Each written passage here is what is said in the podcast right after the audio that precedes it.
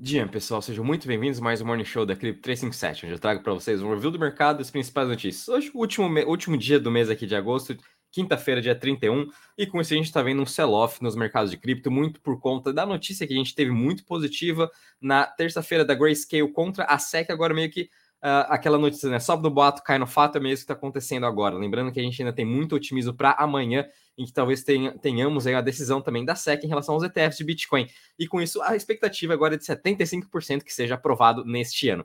Só antes de começar, gostaria de deixar um disclaimer do que nada vou estar falando aqui é uma recomendação de investimento, sempre reitero para você fazer sua análise e tomar suas próprias decisões. Bom, pessoal, já entrando aqui rapidamente com vocês para o mercado de cripto, então hoje a gente está vendo aí um grande sell-off, né? Todas as criptos aí, pelo menos as top 10, as top 100 quando a gente está olhando aqui no Bowl Maps, estão em queda de mais ou menos aí de 2 a 5%, até mesmo o próprio Bitcoin e Ethereum, ambos caindo aí quase 1% hoje, Bitcoin a 27.231 e Ethereum a 1.706. Então, vem segurando muito bem nessa região, apesar de toda essa grande volatilidade que a gente está vendo, o foco, como a gente está pode até estar tá percebendo com as altcoins, está em relação ao próprio Bitcoin e ao Ethereum. Eles vêm segurando muito bem em relação ao mercado como um todo. As, altcoins estão sendo sempre mais afetadas, porque todo o foco está realmente no Bitcoin e um pouco aí no Ethereum também com essa narrativa dos ETFs de futuros que ainda podem ser listados em outubro, né? Mas é mesmo assim, a gente tem aqui Mental, uma nova Layer 2 que foi lançada recentemente, subindo mais de 2%. A gente tem DYDX subindo 1,5% e até o próprio MakerDAO subindo aqui 3,8%.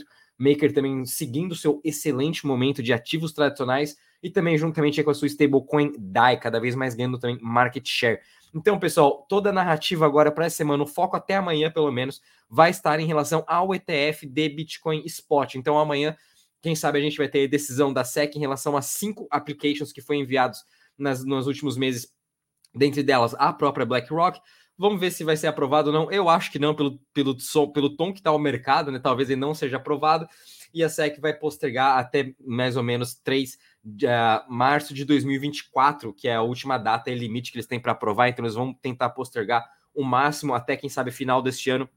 Mas as expectativas é que a gente já tenha um ETF de Bitcoin Spot. Então, por isso, muito cuidado, pessoal. Qualquer notícia muito positiva, qualquer, uh, não sei, qualquer comentário, né, até mesmo de analistas, tudo em relação a esse ETF de Bitcoin, a gente pode começar a, ver, a ver grande especulação. Conforme eu comentei ontem com vocês, a gente é bom analisar muito o mercado de opções e também o mercado futuros para ver como tem o interesse institucional e a única forma também deles estarem meio que front-running da o, a, a, jogada, né? Aí também esse ETF. A gente já pode ficar comprando realmente Bitcoin Spot, por isso aproveita esse valor que ele está aqui bem estagnado lateralizado nesse valor, então aproveitem para continuar comprando antes que as, as instituições lancem seus ETFs.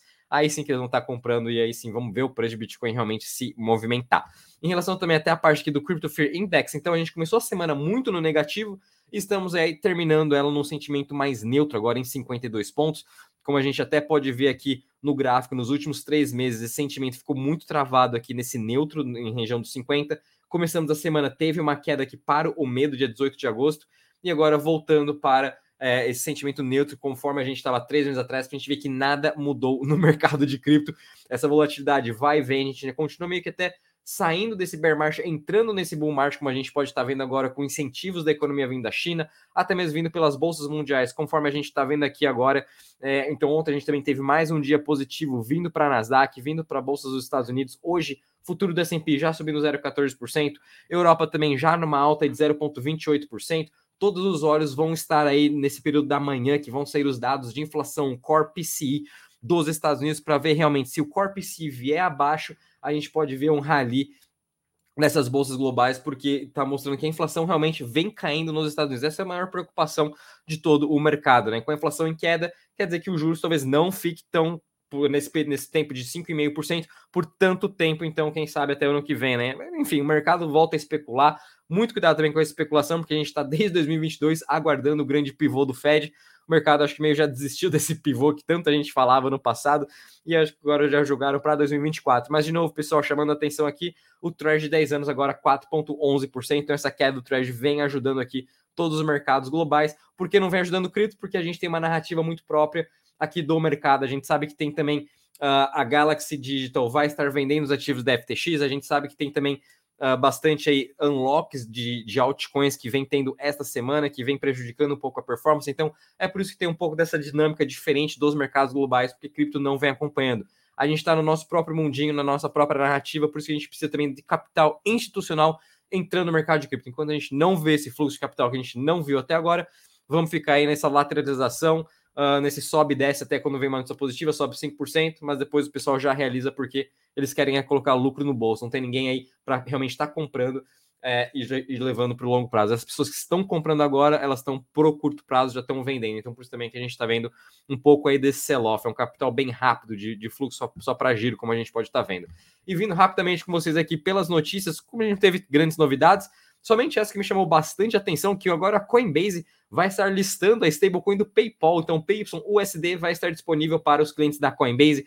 Quem sabe eles também vão estar lançando a PYUSD na sua própria chain da Base, o que eu não duvido, conforme eu já comentei aqui com vocês, a chain da Coinbase. A Base vai ser realmente uma chain institucional, uma chain pronta para o KYC, pronta para as instituições poderem estar lançando seus produtos dentro da sua chain, ou até mesmo criando dApps. Então isso vai ser bem interessante ver toda essa expansão institucional dentro da, Coin, dentro da Base, não até mesmo a própria Coinbase. Então vamos ver como vai ser também as pessoas utilizando o PayPal.SD. Esse é um grande avanço do próprio PayPal. É a mesma coisa aqui no Brasil, a gente tem o BTG Doll, né, que é o dólar do BTG, que também é, eles utilizam a rede da Polygon, mas por enquanto só está fechado no ecossistema do próprio BTG. Quem sabe eventualmente, né, com, com a medida que o mercado vai crescendo aqui no Brasil, eles também vão estar listando o BTG Doll no mercado Bitcoin, na Foxbit, enfim, outras corretoras. Vamos estar acompanhando como vai ser também esse hype aqui do próprio PayPal.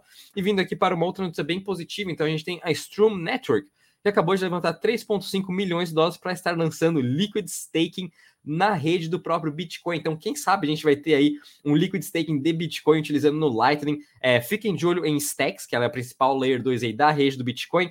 É, ela vem também construindo soluções de Bitcoin descentralizado, como o SBTC, para realmente a gente parar de utilizar o Wrapped Bitcoin e utilizar o SBTC.